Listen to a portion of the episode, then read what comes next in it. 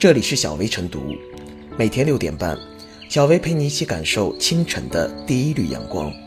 同步文字版，请关注微信公众号“洪荒之声”。本期导言：日前，天津市强势加入抢人大战，成为刷屏级的新闻。据报道，天津河海英才行动计划出台后备受关注。自五月十六日政策发布以来，截至二十一日，直接落户五千八百余人，领取调档函二点七万多人。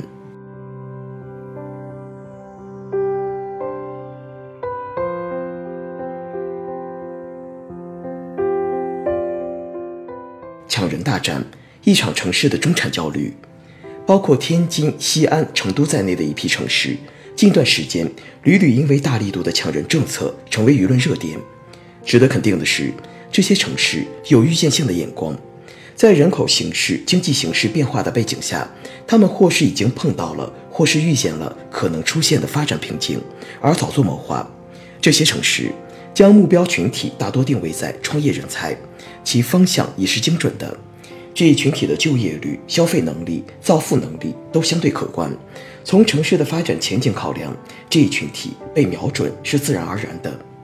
与媒体报道中为各项手续而跑得焦头烂额的个体一样，抢人政策不断升级加码，乃至召开誓师大会的场景，无疑也彰显了这些城市的焦虑。这种焦虑其实是一种中产焦虑，即城市如何填充进有一定教育背景的中等收入群体。这一群体无疑是一个地方走向高质量增长的关键。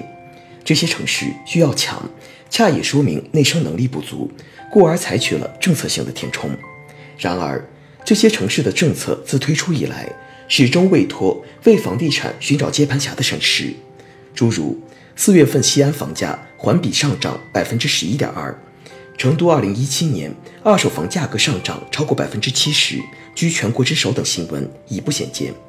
这自然会抛出一个问题：抢人大战的初衷究竟是什么？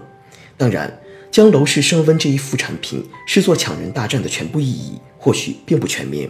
但是从网络上的分析来看，舆论大多聚焦于房产升值的前景，或是诸如某地户籍的高考含金量等，至少在某种程度上说明，住房或是政策恰是这些城市能够打出的比较有杀伤力的牌。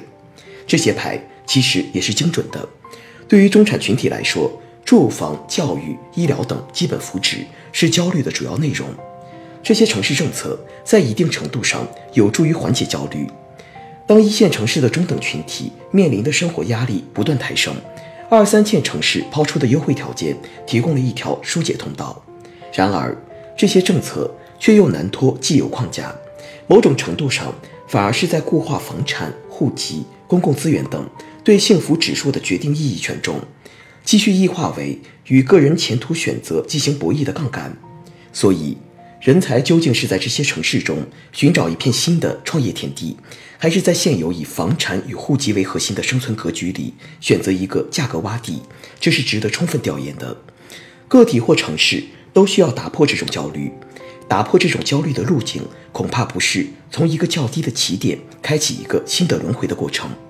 从个体来说，他们需要打破以你追我赶的架势，争抢资源的紧张状态，从而复原生活的稳定预期；对城市而言，也需要打破过去几十年形成的以房产投资、基建投资为巨大推动力的发展路径依赖。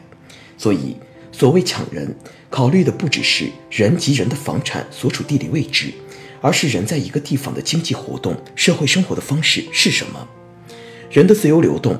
公共资源均等化等是改革话语的主流叙事。如今抢人，事实上是打开了变革的口子，但又难免让人疑惑：这是走向新局面的通道，还是在旧有格局里抄近道？这是大门敞开的信号，还是赶紧上车、过点不候的暗示？相信有哪个城市可以破除这个疑问，构建中等收入群体可以预见的稳定生活状态？法治平等的从业环境，来去自由的从容便利。人才会不抢自来。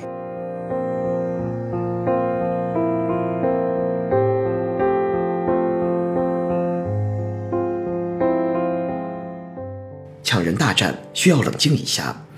全国各大城市的抢人大战已经进入到了一个更加激烈的阶段。作为直辖市的天津也赤膊上阵，一下把参与抢人大战的门槛提高了。在我国现行的户籍管理制度下，天津作为直辖市，虽然没有北京、上海那么耀眼，但天津户口的含金量一点也不比其他直辖市差。这对全国的其他城市来说，无疑是一种不公平或者说不对等的竞争。别的不说，天津高考的一本升学率就高达百分之二十五，而其他地方的高考一本率一般也只有百分之几。此外，天津本身的高等教育资源也十分优秀，再加上远高于其他普通城市的社会保障和人均收入，天津的竞争力一下就甩开其他城市好几条街。不为别的，仅仅为了给孩子高考增加几倍能够上一本的概率，就很值得许多家长孤注一掷。这样的优势是其他城市所缺乏的。当前，各大城市参与人才大战的真正目的，一方面是为了增加城市的人才储备和梯队建设，为创业创新积累人才优势；另一方面，则是要保持城市的人口流入率。只有持续不断的人口流入，而且最好是高素质人才的流入，才能确保城市的活力和发展潜力。但是，把人抢来了，并不能真正解决问题。对天津和其他一线城市来说，由于政策门槛的原因，这些城市能够享受到远高于其他城市的综合福利，尤其是高考升学率。这种空挂户口或者高考移民的所谓人才涌入到一线城市，并不能真正的发挥人才的作用。一个城市要发展成为人才高地，最重要的是要靠城市的综合环境建设，而这不完全取决于政府政策。人才引进容易。要留下来发挥作用是更难的事情，这需要一个宽松的创业创新环境，为人才发展提供机会和平台。政府要彻底转变观念，从管理型政府转变为服务型政府，为人才发挥作用提供无微不至的服务。必须精耕细作，久久为功，才能种好这棵梧桐树。否则，人来了却是英雄无用武之地，一方面耽误了人才的自身发展。另一方面，也浪费了宝贵的公共资源，双方都是输家。只有留得下来的才是人才。还有一点必须指出，各大城市的抢人大战很可能导致某些负面效应，比如人才结构可能出现虹吸效应，加剧中西部三四线城市和农村地区人才外流。这些地区本就人才稀缺，成为人才净流出地，辛辛苦苦培养的人才很难回流。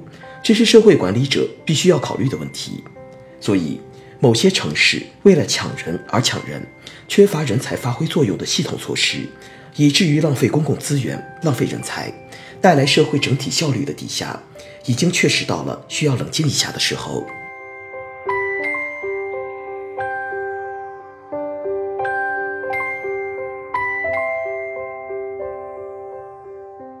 最后是小薇复言。